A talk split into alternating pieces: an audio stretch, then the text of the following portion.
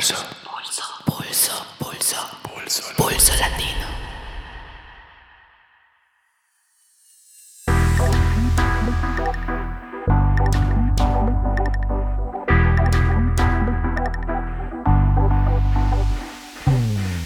Olá, começa agora mais um episódio do Pulso Latino. Eu sou Rafael Lima e dessa vez Cris Cavalcante e eu conversamos com Fernando Correa Prado sobre o seu livro A Ideologia do Desenvolvimento e a Controvérsia da Dependência no Brasil, lançado em 2020, que integra a coleção A Revolução Brasileira em Debate, da editora Lutas Anticapital. Fernando é professor da Universidade Federal da Integração Latino-Americana, doutor em Economia Política Internacional pela Universidade Federal do Rio de Janeiro, membro do Instituto de Estudos Latino-Americanos da UFSC, do Grupo de Estudos de Teoria da Dependência da UNILA e do Grupo de Trabalho em Teoria Marxista da Dependência ligado à Sociedade Brasileira de Economia Política, a CEP. Também é educador popular do Núcleo de Educação Popular 13 de Maio.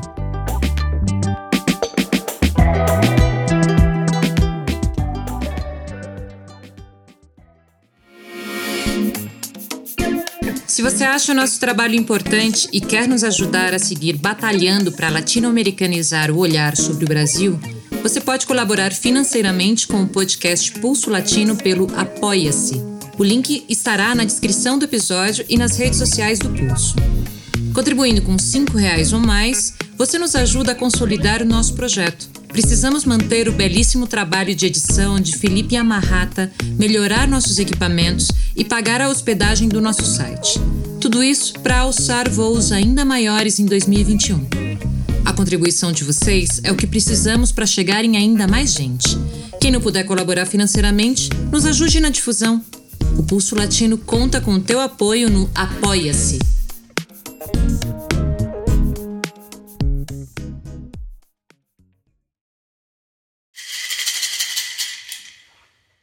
Então vamos ao episódio.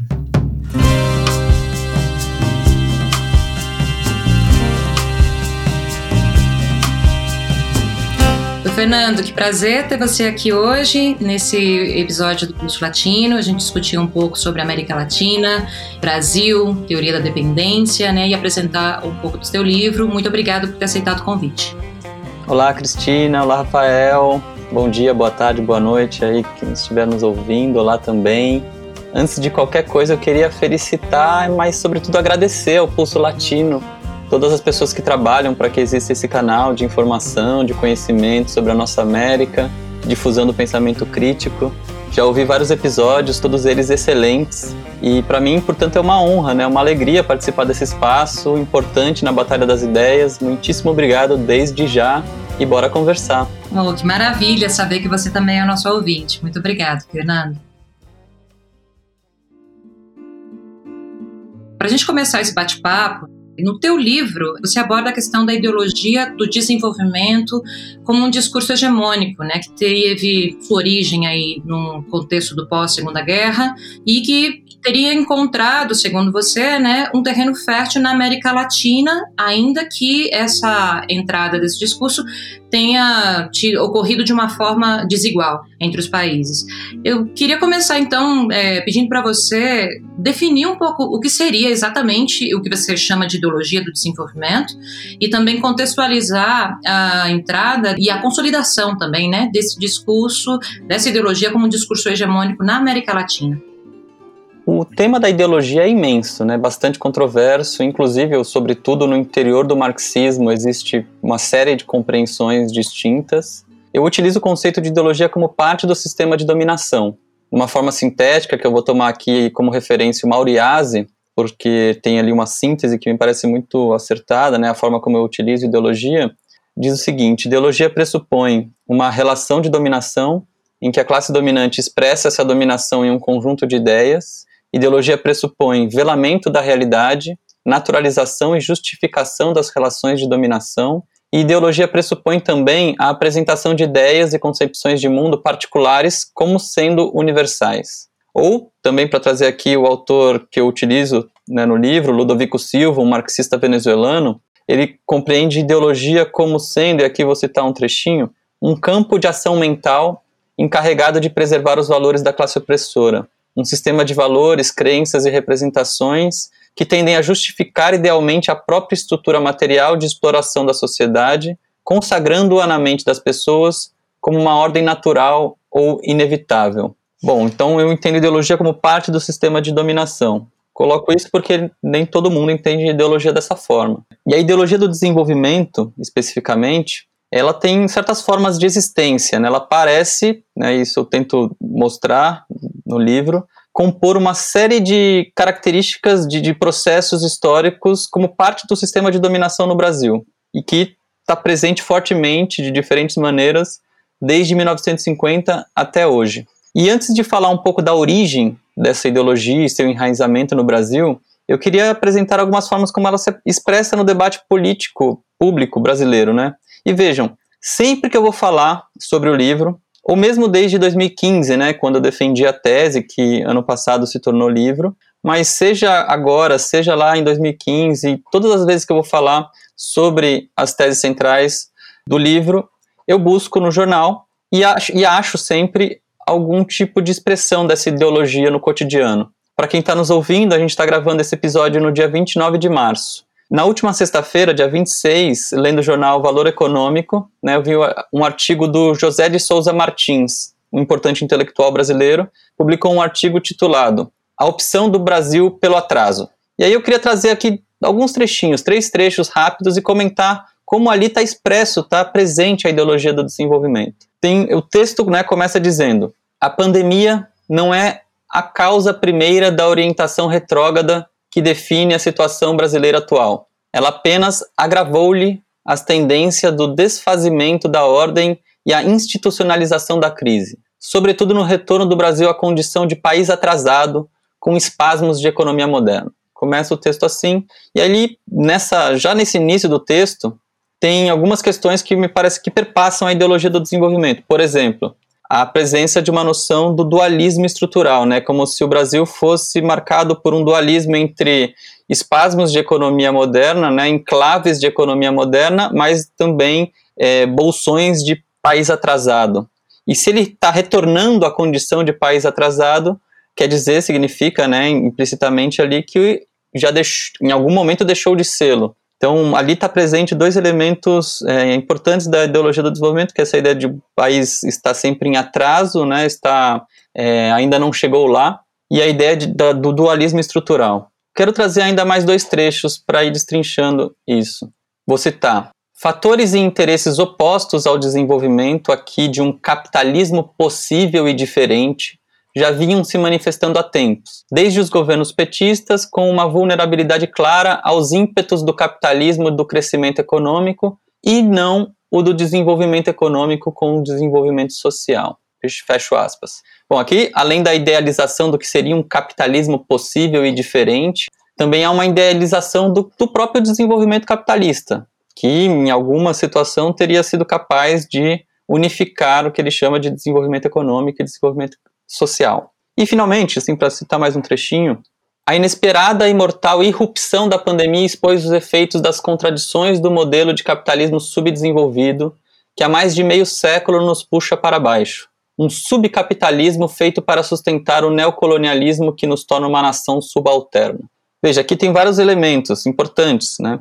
Reforça a noção de que faltaria um capitalismo aqui, né? Um capitalismo daqui não é completo, é um subcapitalismo a ideia de que então com mais capitalismo a gente deixaria de ser uma noção, uma nação subalterna, né? Tá presente ali nas entrelinhas toda uma percepção, uma naturalização e uma positividade do desenvolvimento capitalista. Né? Eu acho que é um exemplo trazido de três dias atrás que me parece expressar alguns elementos da ideologia do desenvolvimento. E esse é um exemplo apenas, né? Teria muitos outros que eu acho que se a gente começa a ler o jornal, ler as revistas, é, atentar para os discursos políticos, a gente vai percebendo essa ideologia se fazendo, né, se expressando. Se a gente olha com esse olhar, a gente vai perceber que grande parte do nosso debate público, político, intelectual, ele está implícita ou muitas vezes explicitamente girando em torno de algumas questões, né? Quais seriam os obstáculos que o Brasil precisa superar para se desenvolver?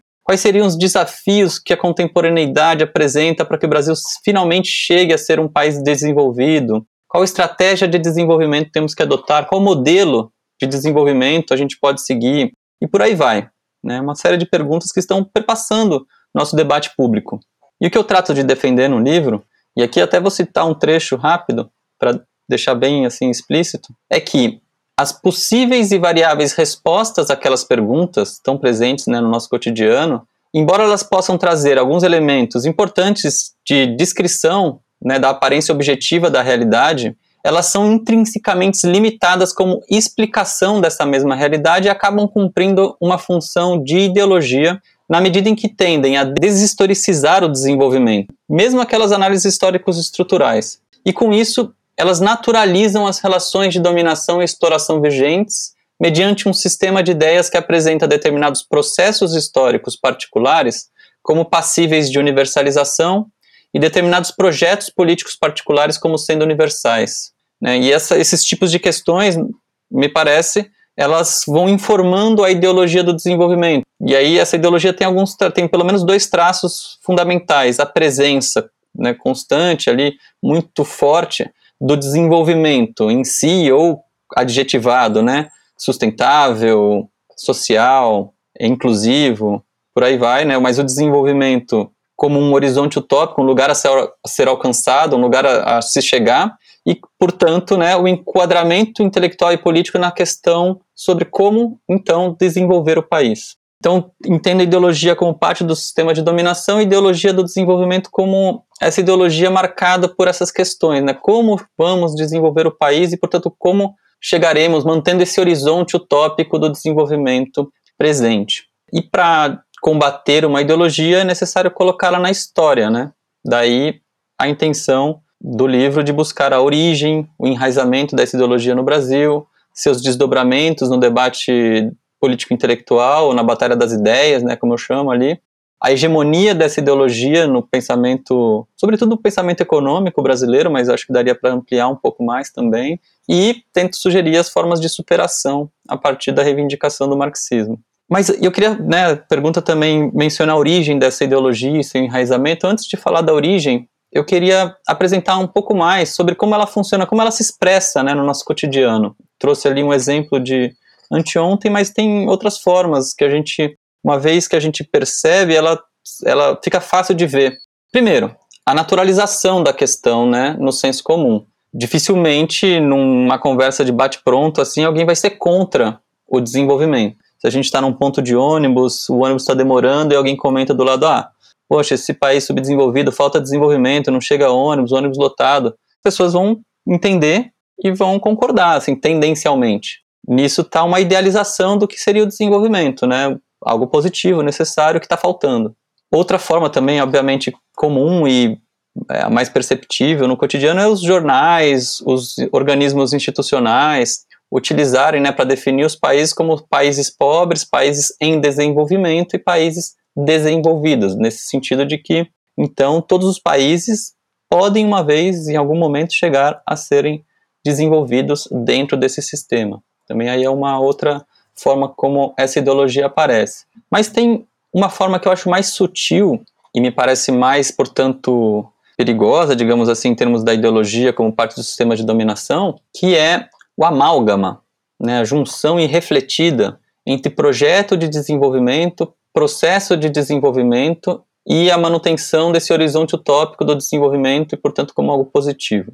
Um exemplo que eu acho importante assim de capturar é a forma como a gente conta, assim, como a gente tende a sintetizar. A gente, eu digo, pensamento acadêmico mais geral, mais, mais, mais hegemônico. A gente tende a identificar o período histórico entre 1930 e 1980 como um período de desenvolvimento, que o Brasil teria passado por um processo de desenvolvimento, até ali a crise de, dos anos 80, a crise da dívida, né, que aí teria sido interrompido esse processo por o que eles chamam também de década perdida, depois pelo neoliberalismo. Então identifica-se né, esse, esses 50 anos como um período de desenvolvimento. Ao mesmo tempo, no debate público, vários projetos políticos buscando ali se afirmar enquanto projetos de desenvolvimento. E, portanto, se afirmando também esse horizonte utópico do desenvolvimento com um sentido positivo. Essa junção né, de processo histórico com projeto político e horizonte do desenvolvimento acaba ocultando ou tende a ocultar a intensa e sangrenta luta de classes que houve naquele mesmo período de 1930 a 80, né? um período marcado pela ditadura do Estado Novo, pela derrota da classe trabalhadora através da ditadura empresarial militar, do estado de contra-insurgência. Então a gente acaba positivando um, um período de uma forma irrefletida, deshistoriciza aquele período. Eu acho que também é uma outra forma como a ideologia do desenvolvimento aparece. Tem essa forma, por exemplo, então que está presente na historiografia hegemônica que a gente incorpora. Eu falo a gente, sobretudo na formação de economista, é muito comum a gente tomar essa historiografia, né, de 1930 a 80 como um período de desenvolvimento e, ao mesmo tempo, de forma irrefletida, mantendo desenvolvimento como um lugar a ser alcançado, portanto, positivado, de modo que a gente tende a positivar também aquele mesmo período e, com isso, ocultar as contradições que aquele período teve. Mas tem outras formas ainda que aparecem da ideologia do desenvolvimento, por exemplo, na história do pensamento econômico como um todo. É muito comum, sobretudo para quem estuda teorias do desenvolvimento, apresentar a economia política clássica como teorias do desenvolvimento e como se Adam Smith, Davi Ricardo, etc., estivessem debatendo desenvolvimento tal como a gente compreende essa palavra hoje, né? É uma, também uma forma de deshistoricizar o debate sobre desenvolvimento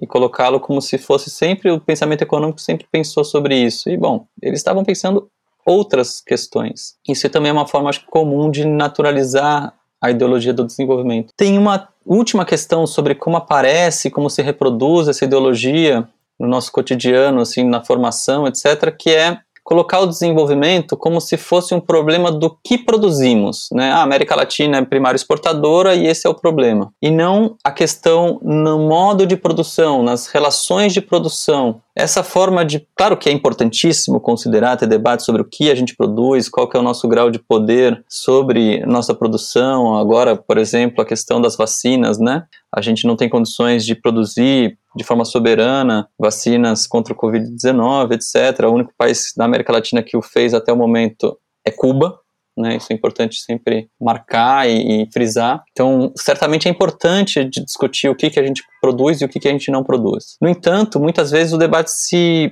limita isso e não e, e tende a uma separação implícita ou às vezes explícita da produção com a distribuição. E muitas vezes isso está vinculado a uma forma também de pensar a realidade que separa economia da política. E aí, nesse sentido, eu trago né, na, na, no livro um debate que eu acho importantíssimo da gente fazer com o Jaime Osório, Ellen, Ellen Maxine Wood, José Ricó, Nestor Cohn, nesse sentido de como o próprio modo de produção capitalista tende a separar a economia da política, né, na forma como a gente vai entendendo na, na, compreensão desse modo de produção, mas que nós, quanto marxistas e quanto com a, com a necessidade de compreender a realidade em suas determinações para transformá-la, a gente tem que superar essa separação. Eu acho que a ideologia do desenvolvimento tende a manter e aprofundar essa separação da economia e da política. Quanto à origem, quanto à origem dessa ideologia, eu queria retomar aqui uma figura que eu utilizo às vezes em sala de aula, que é a figura do hipótese, né? Vamos pensar uma, pers uma pessoa que nasce no começo do século XX. Uma cidade com algum grau de letramento. Essa pessoa nasce ali no começo do século XX e vai ver a Primeira Guerra Mundial com 14 anos, que é uma guerra interimperialista, uma guerra com tremenda poder destrutivo, porque ainda tem ali uma forma de guerra que é semelhante à forma de guerra feudal, né, uma guerra de trincheiras, porém com poder bélico destrutivo muitíssimo maior, né, posterior à Segunda Revolução Industrial. Viu depois, no bojo da Primeira Guerra, que né, naquele período, 1900, 1914, Belle Époque, a ideia de civilização, a ideia de que né, a ordem e o progresso se colocando, mas aí vem a Primeira Guerra, coloca isso em questão, e ao mesmo tempo a União Soviética, a Revolução Soviética e a consolidação da União Soviética como uma outra forma possível de se organizar socialmente. Essa pessoa vai percebendo isso, depois, com 29 anos, vê a crise de 29 no coração do capitalismo nos Estados Unidos, e todas as suas consequências drásticas, tremendas para a classe trabalhadora, continua a vida, parará, com 39 anos vê a Segunda Guerra Mundial e vê que quem ganha militarmente a guerra contra o nazifascismo é a União Soviética. Bom, essa pessoa com 45 anos é comunista,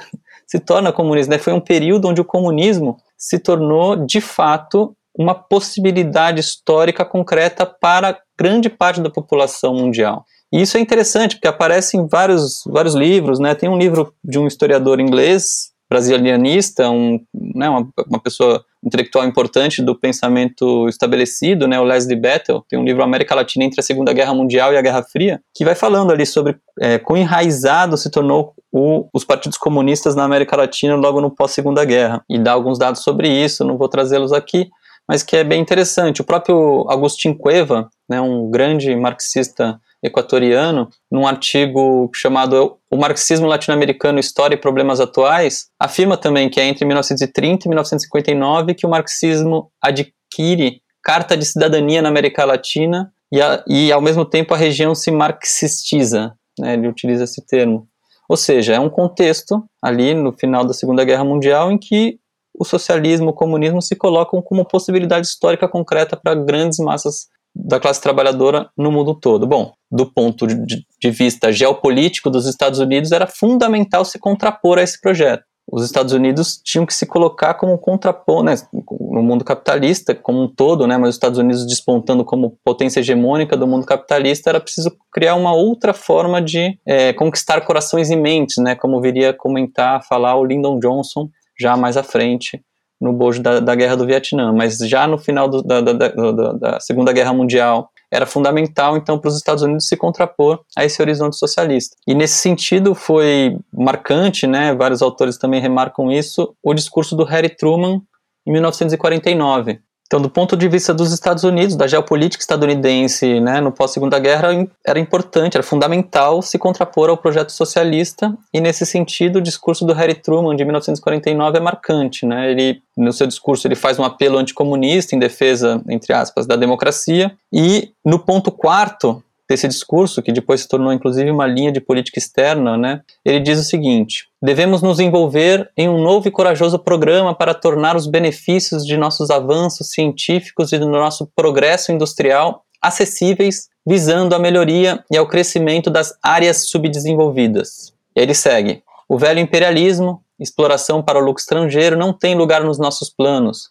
O que buscamos é um programa de desenvolvimento baseado nos conceitos de trato justo e democrático. É interessante porque é a primeira vez que o termo subdesenvolvido, áreas subdesenvolvidas, entra em cena política mundial, entra na cena, né, no debate político mundial.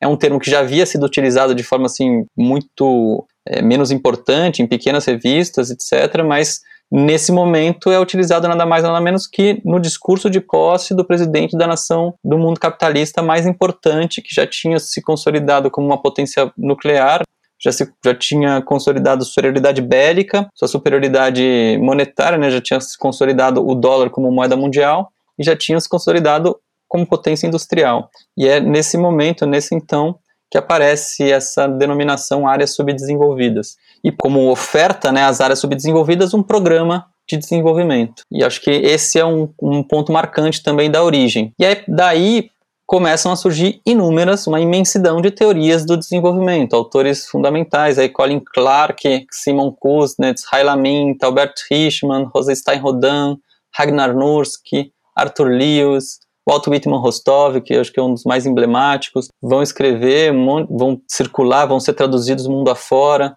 É nesse bojo que surge a CEPAL, depois a gente pode falar um pouco mais sobre isso. Ou seja, essa ideologia, me parece que nesse período ela nasce como parte da geopolítica estadunidense para se contrapor à União Soviética e ela atualiza uma dicotomia que era presente, por exemplo, na hegemonia inglesa de civilização e barbárie, agora como áreas desenvolvidas e áreas subdesenvolvidas reatualiza também alguns projetos, alguns aspectos, melhor dizendo, da modernidade capitalista, o humanismo, né, essa pretensão de universalizar determinados interesses e subordinar a realidade alheia, como se houvesse um ser humano universal. É, o progressismo, né, a noção de que a sociedade caminha do atrasado para o avançado, do defeituoso para o equilibrado, do pior para o melhor, etc.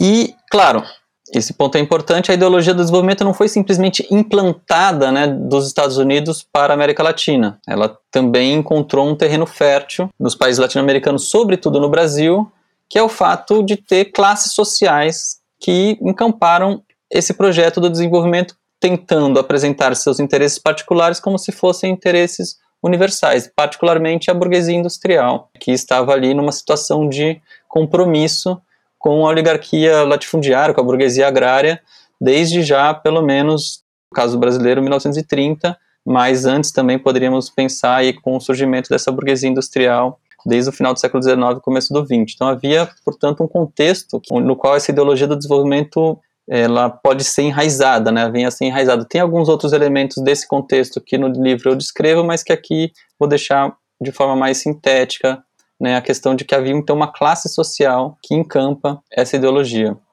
Excelente, Fernando. Muito completa essa explicação sua sobre o enraizamento e a, o avanço dessa ideologia do desenvolvimento né, no contexto internacional e a, o impacto que tem na América Latina, né? A gente vê nessa mesma linha que, no caso do Brasil, o desenvolvimento foi se consolidando como uma pauta para governos tanto de direita como de esquerda. Tanto os militares na ditadura, quanto atualmente figuras como Ciro Gomes, Cátia Abreu e Lula, defendem a ideia de que o Brasil precisa se desenvolver. No caso dos governos do PT, foi pauta presente nas resoluções do partido e programas de governo a necessidade de se implementar um novo tipo de desenvolvimento que se diferenciasse do velho desenvolvimento. Como você entende esse discurso desenvolvimentista da direita e da esquerda? Você acha que tem diferenças importantes entre eles? Bueno, tem várias questões que dá para serem abordadas a partir desses questionamentos. Primeiro, no Brasil, a ideologia do desenvolvimento é muito enraizada. É, tem algum, alguns aspectos que na questão anterior eu já levantei, também né, sugiro outros elementos na, no livro, mas basta a gente, como comentei no início, basta a gente olhar atentamente para o discurso, para o debate político e intelectual brasileiro e a gente percebe né, essa questão sempre presente sobre como vamos nos desenvolver. Então, ela é muito enraizada. E muitas vezes, portanto, esse horizonte do desenvolvimento ele é defendido e disputado por diferentes projetos políticos, muitas vezes contraditórios. É um horizonte que está presente, como já foi colocado na própria questão, né, em projetos políticos do PSDB, mas também do PT, do PMDB e por aí vai. Né? E se a gente vê também no processo histórico, a própria ditadura empresarial militar foi um tema, né, segurança nacional e desenvolvimento foram os dois eixos discursivos fundantes, né, da ditadura empresarial militar, além, obviamente, da contra-insurgência. Então, e, e os próprios governos neoliberais, ali depois, na democratização, também se colocava a redução do Estado como necessário para o desenvolvimento, etc. As, as reformas neoliberais é, levadas a cabo pelo Luiz Carlos Bresser Pereira, que viria a ser depois um defensor do novo desenvolvimentismo, eram em função do desenvolvimento e por aí vai. Então, ela é um, um, um horizonte que está presente em diferentes projetos políticos. Agora, é importante sempre perceber, né, primeiro, que a luta de classes ela não se deu sempre em torno de, do desenvolvimento e provavelmente não seguirá girando em torno desse horizonte sempre. Né, se a gente desnaturaliza esse debate, a gente vê que, em geral, esses diferentes projetos políticos que buscam alcançar o desenvolvimento, embora sejam diferentes entre si, eles acabam identificando esse horizonte utópico com determinados processos históricos. E aí, nisso, ao fazê-lo, tende a deshistoricizar esses processos, tendem a idealizar esses processos. E com isso oculta, né, tende a ocultar a luta de classes. Isso é um aspecto mais geral. Um aspecto, um segundo, uma segunda questão a partir do que né, dessa segunda pergunta é que, de fato, são projetos políticos distintos, né? Foi citado ali Cátia, Abreu, Ciro Gomes, Lula. Cada um dessas personagens políticos tem por trás projetos políticos não necessariamente idênticos. Pelo contrário, às vezes, em grande medida, tem bases sociais diferentes, tem histórias diferentes, etc. Né? Para abordar essas diferenças, eu gostaria de trazer aqui uma questão que até foi comentada, foi perguntada em outra atividade recente sobre o que eu considero como é, o que, que eu acho dessa forma de denominar esse grande espectro político que gira em torno do desenvolvimento, o que, que eu acho de algumas pessoas que denominam de petucanato, né? Seria um esse elemento semelhante do, do PT com os tucanos, etc. Em que medida isso poderia ser, a questão da ideologia do desenvolvimento poderia perpassar essa mesma noção do petucanato. A mim me parece que essa noção, ela identifica certas semelhanças aí em projetos distintos, aqui definindo mais bem o PSDB e o PT, por exemplo, mas ela perde de vista essa diferença de base social de ambos os projetos. O PT tem como teve, né, historicamente como base social o sindicalismo, teve lutadores e lutadoras sociais que buscaram o horizonte do, do, do socialismo em suas fileiras, que dedicaram sua vida, suor, é, tempo, organização para a construção de uma organização que construísse o socialismo no Brasil. E tudo isso, toda essa base social, historicamente, é muito diferente da base social, por exemplo, da Cátia Abreu, ou no caso ou do PSDB, né, dos Matarazzo no PSDB, ou do Fernando Henrique, etc.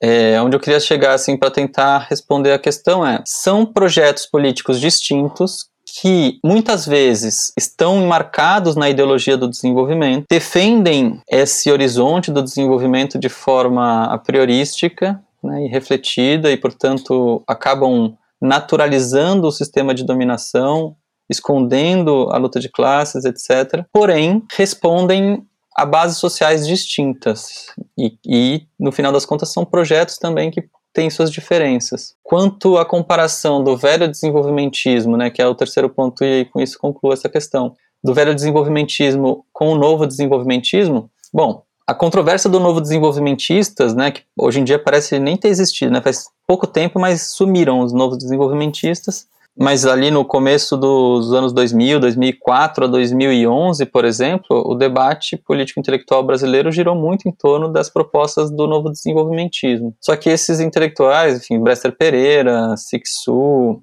Marshall Porchman, né, que defende o social-liberalismo, mercadante, eles estabeleciam um debate somente com o âmbito neoliberal, ignorando né, toda uma ampla gama de trabalhos de pensamento crítico muito menos o marxismo. Enquanto tal, né, me parece que é muito mais uma representação da decadência ideológica do pensamento burguês no Brasil e quem trabalha isso de forma brilhante é o Rodrigo Castelo, tem um texto sobre isso, sobre a decadência ideológica representada pelo novo desenvolvimentismo. E tal como ele mostra, né, o, o novo desenvolvimentismo deixou de lado grandes questões, né, as questões clássicas que o nacional desenvolvimentismo trabalhou, questão nacional, própria dependência, a questão da Revolução Brasileira que esteve presente também no, na controvérsia do, do nacional desenvolvimentismo, bom, são questões que não passam, que passam totalmente pelo alto, pelo novo desenvolvimentismo, que no final das contas é extremamente economicista, né? um pensamento absolutamente economicista, limitado não só para entender a realidade, mas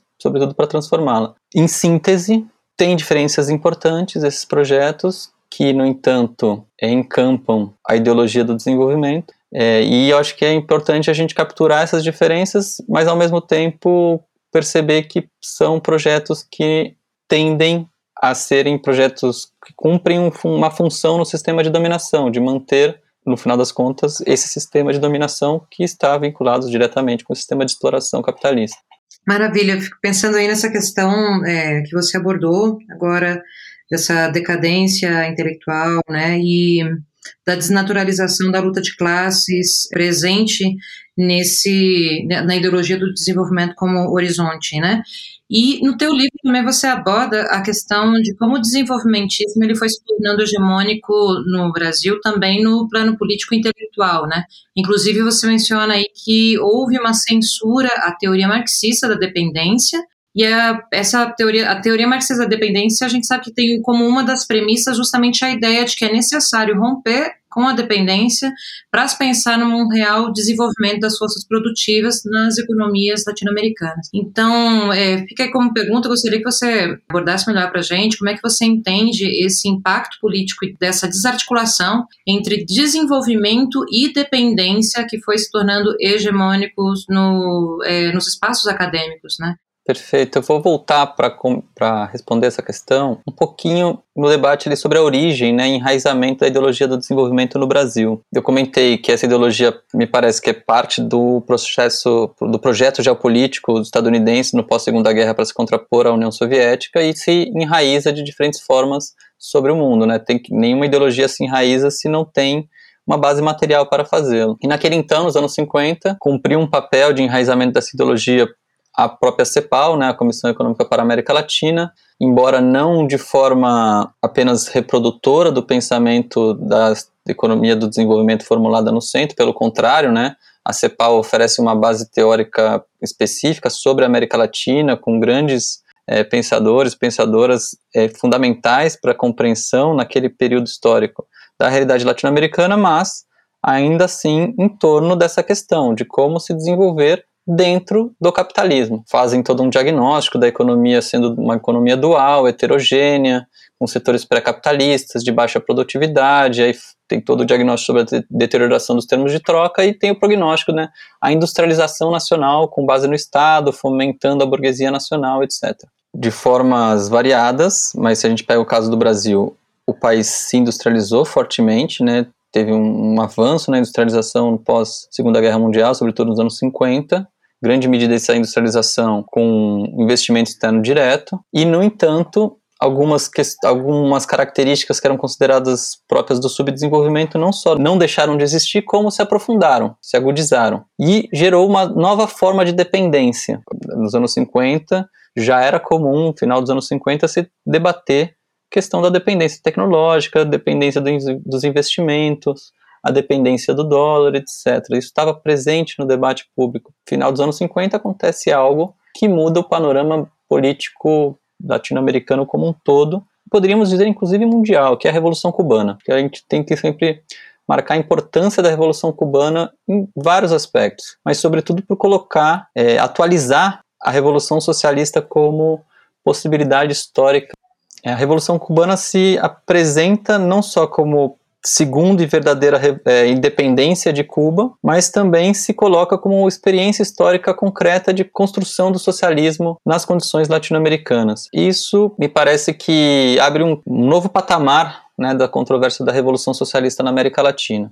Eu voltei a essa questão da origem porque me parece que, em termos agora, assim, olhando a batalha das ideias, né, o debate político intelectual, olhando hoje para aquele período, acho que os anos 50 e anos e até o comecinho dos anos 60, o debate político intelectual brasileiro estava permeado ali pela questão do desenvolvimento, pela controvérsia do desenvolvimento e do subdesenvolvimento e pela Revolução Brasileira. Autores, inclusive, do desenvolvimentismo debatiam a Revolução Brasileira, né? O Celso Furtado debatendo a pré-Revolução Brasileira, a Revolução Brasileira num debate que estava posto ali no, no entorno, no contexto político-intelectual brasileiro. E, ao mesmo tempo, junto o debate sobre desenvolvimento e subdesenvolvimento. Ok. A partir da Revolução Cubana, a possibilidade histórica da Revolução Socialista para as condições latino-americanas se atualiza. Já a, a, a estratégia democrático-nacional não vou entrar aqui muito em detalhes sobre isso, porque acho que demandaria um certo tempo, mas ela vai se, se apresentando, se vai se evidenciando seus limites, né, o seu esgotamento enquanto, enquanto estratégia possível e necessária para a revolução socialista é, no Brasil, vai se mostrando como uma estratégia já inadequada para as condições concretas do capitalismo brasileiro. E então me parece que a partir daquele marco digamos assim, de 1959, a partir de 59 até 1973, se a gente toma como segundo marco o golpe no Chile, né, na, contra a via chilena ao socialismo, contra a unidade popular e Salvador Allende, pegando esse marco de 59 a 73, há um, há dois, um desdobramento grande que é dentro da controvérsia do subdesenvolvimento e da revolução, que é o debate sobre dependência. E dentro desse debate, dessa grande controvérsia sobre a dependência na América Latina, tem duas grandes linhas, duas grandes correntes que se desdobram aí. Uma que continua, né, com a questão motora do como se desenvolver, como o Brasil vai pode chegar a ser desenvolvido nos marcos do capitalismo, e outra grande corrente, né, que é percebe que os problemas do subdesenvolvimento e da dependência são derivados do próprio capitalismo e, portanto, para a solução desses problemas é necessário romper com o capitalismo e, portanto, se atualiza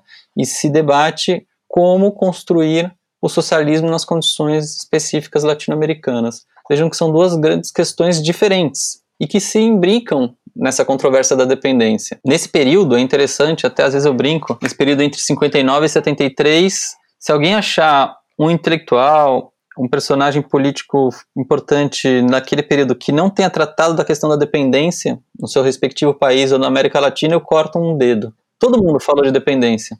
Todo mundo. só que com diferentes perspectivas. Acho que se a gente tenta é, tirar, digamos assim, um mínimo múltiplo comum, reduzir essa grande controvérsia, a gente captura dois grandes eixos, né? Um que estava debatendo ainda em torno da questão de como se desenvolver e outro que estava debatendo como construir o socialismo na América Latina.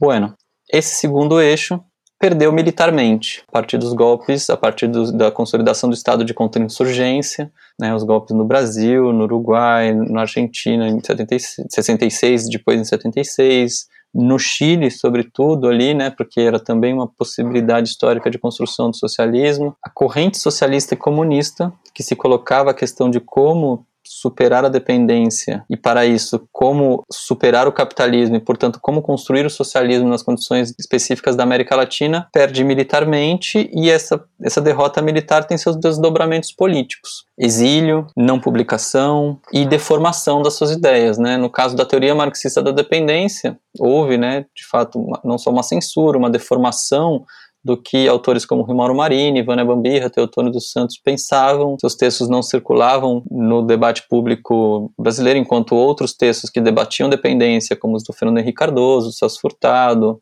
Maria da Conceição Tavares, João Cardoso de Mello, é, entre tantos outros, circulavam livremente, não só livremente, como eram as referências fundamentais do que se podia debater no âmbito público no Brasil. Então, esse arcabouço teórico-político, né, que se deriva do debate estratégico para a construção do socialismo na América Latina, ele tem ali um período de, de interregno para dizer assim, de derrota, que é uma expressão da derrota política é, mais geral, e não só, mas também de censura mesmo, de deformação dessas ideias, e que, bom, já nos anos 90 e sobretudo nos anos 2000, que começa a se a retomar um pouco esse, esse fio, né, essa, esse, essas contribuições da teoria marxista da dependência, de uma forma mais cada vez mais atenta à sua origem, ou seja, a sua, ao seu adjetivo central, marxista. Portanto, em função da leitura, de uma leitura de mundo que informe uma estratégia socialista para a América Latina.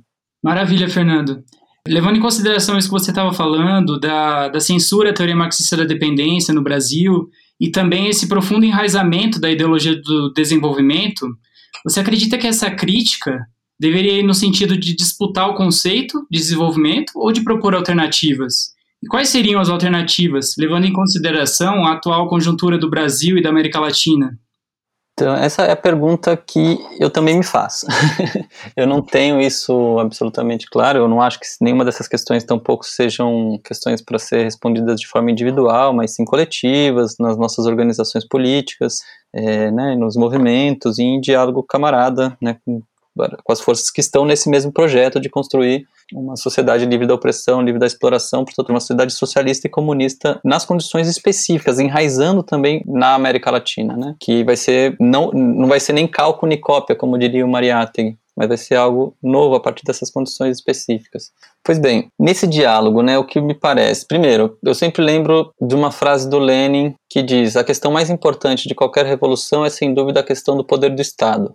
Nas mãos de que classe está o poder? Isto é o que decide tudo, diz o Lenin. E aí eu penso, tá, esse todo o, o em que medida, né, me questiono, em que medida o rol de significados e significantes que estão por trás dos debates sobre desenvolvimento ajudam ou atrapalham para a conquista do poder? Em que medida a gente ficar debatendo sobre desenvolvimento de forma irrefletida nos ajuda para a conquista do poder político em função de um, uma estratégia socialista. É uma, essa é a questão que eu me coloco, eu acho que é importante a gente se questionar. Não sei se, acho que e aí varia, acho que varia de cada caso concreto, né? É possível estar dialogando com setores do progressismo que estão em lutas táticas comuns, por exemplo, a defesa da educação pública, em função de um projeto de desenvolvimento do país, a defesa de controle, por exemplo, do petróleo das, da, e de todas as suas cadeias produtivas em função de um projeto de desenvolvimento para o país, claro que é possível e necessário. Ou a defesa de um programa desenvolvimentista que dê, que gere mais empregos, que consiga aumentar o investimento estatal, controlar o investimento privado, etc. Nesse sentido tático é fundamental. Acho que não, não veria problema né, em, em estar junto e disputar esse sentido. O problema é que muitas vezes esse sentido tático acaba se tornando um objetivo estratégico se a gente toma de forma refletida a questão do desenvolvimento. E é esse cuidado que eu acho que é necessário sempre ter. E nesse questionamento, né, nessa, nesse cuidado, questionar a ideologia do desenvolvimento e essa operação tendencial, né, que me parece que existe por trás da ideologia do desenvolvimento, que dificulta a gente capturar a conjuntura, né, as suas características do período histórico. Um parênteses aqui, né, que espero que quem esteja ouvindo possa em algum momento ir atrás do livro. O livro está disponível em PDF no site da editora Lutas Anticapital, gratuitamente. Quem quiser físico também não é, é um preço acessível, etc. Lá no final eu tento falar como, tento capturar como essa ideologia aparece na análise de conjuntura, né? Então, assim, questionar a ideologia do desenvolvimento e a sua dificuldade para quem está imerso a essa ideologia de capturar os elementos de corte conjuntural não significa afirmar que não há desenvolvimento. Pelo contrário, que há um desenvolvimento, um desenvolvimento capitalista com todas as contradições e um desenvolvimento desigual, como é o capitalismo. Mas essa crítica, ela passa por aquele questionamento que está tá nessa pergunta, na pergunta sobre a questão do poder, mas passa também pela negação, aí sim, de algumas contraposições e dicotomias que estão muito presentes nas nossas análises, digo nossas no campo mais ampliado da esquerda, que muitas vezes estão informando a ideologia do desenvolvimento. Por exemplo, neoliberalismo versus desenvolvimento, reprimarização versus desenvolvimento, leis trabalhistas versus desenvolvimento, gargalos produtivos versus desenvolvimento, herança colonial versus desenvolvimento e por aí vai. É, autoritarismo versus de, de desenvolvimento também é uma, muito muito comum. Como se o desenvolvimento pudesse. Um, idealiza o desenvolvimento como se pudesse haver um desenvolvimento sem autoritarismo, como se o desenvolvimento não capitalista, tal como ele é de fato, não tal como ele, a gente idealiza ele, não mantém e reatualiza o que chamamos de herança colonial, como se o neoliberalismo não gerasse um determinado, eh, não fosse parte do desenvolvimento capitalista e por aí vai. Eu acho que tem algumas contraposições que acabam positivando em si mesmo essa palavra, né, desenvolvimento, que são problemáticas e que às vezes a gente incorpora. Nesse sentido, eu acho que a gente, a gente tem que criticar e não disputar, né, esse conceito no campo da política, né? A crítica à defesa do horizonte tópico do desenvolvimento e a sua disputa, portanto, não significa é, negar, não passa por uma negação de que é dentro e no meio do próprio desenvolvimento capitalista que se dá qualquer disputa pelo poder orientada para a superação do próprio capitalismo e, portanto, para a construção do socialismo. Ou seja, essa disputa não vai, a gente não pode querer criar um ambiente novo só a partir das ideias para poder então aí sim disputar uma outra palavra, mas a gente tem, portanto, a gente tem que disputar essas, esses projetos que ainda estão no marco desse horizonte do desenvolvimento, mas disputar criticamente, não se adaptar a eles. E a partir disso buscando inclusive outras experiências, colocando de fato a atualidade de outro projeto político, que é o projeto da construção socialista. E não ter medo de falar, olha, as contradições que a gente vive hoje são frutos do modo de produção capitalista, são frutos da mercantilização de tudo, são frutos do fato de que quase praticamente tudo, se não tudo que a gente precisa para existir nessa sociedade é mercadoria fabricada com trabalho assalariado, e isso em si mesmo gera desigualdade, gera as contradições que a gente está vendo, ou, ou seja, gera o fato de que é mais importante o lucro nessa sociedade do que a vida das pessoas, como a gente vê cotidianamente agora no contexto da pandemia. Então, em lugar de a gente ficar usando, né, muitas vezes esse eufemismo do desenvolvimento, acho que às vezes a gente já está em condições de colocar as outras outros horizontes, de apresentar outras possibilidades históricas. Volto fazendo as mediações concretas, fazendo as mediações que cada caso, cada situação pode nos impor. Por exemplo, num, um debate de aliança, de unidade de ação, não vou ficar discutindo se determinado companheiro companheira utiliza desenvolvimento no seu discurso. Não é isso. Mas sabendo que no, nessas alianças táticas, em alguma medida, a gente vai ter que impor outro horizonte, construir esse horizonte, não ficar adscrito ao horizonte do desenvolvimento que, dada a história particular do Brasil, dada a história político-intelectual específica brasileira, tende tende a se desdobrar enquanto ideologia e, portanto, como parte do sistema de dominação.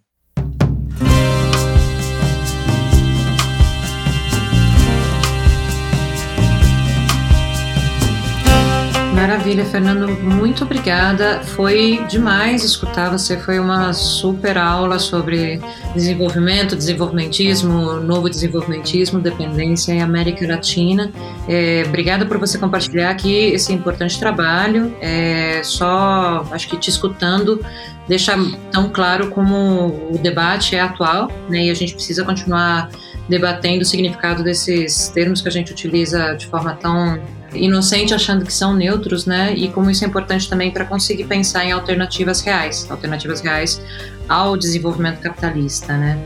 E a gente vai deixar o, o link do teu livro na descrição do episódio, vai compartilhar aí também para quem tiver interesse em escutar. Mais uma vez, muito obrigada. Eu que agradeço muitíssimo, Cristina, Rafael, todo mundo do Pulso Latino, todo mundo que está escutando, que ouviu até aqui tantas vezes ser faladas a palavra desenvolvimento, né? Agradeço muito. É, acho que é um, um, tipo de trabalho fundamental de difusão, de, de, de colocar as ideias para ranger. Agradeço muito o espaço de coração e viva a camaradagem nuestro-americana. Muito obrigado, Fernando. Só reafirmando, reforçando a importância do seu livro na atualidade dele para a batalha de ideias. Valeu, Rafael. Muitíssimo obrigado. Obrigado, Cristina. Saludos. Pulso, pulso,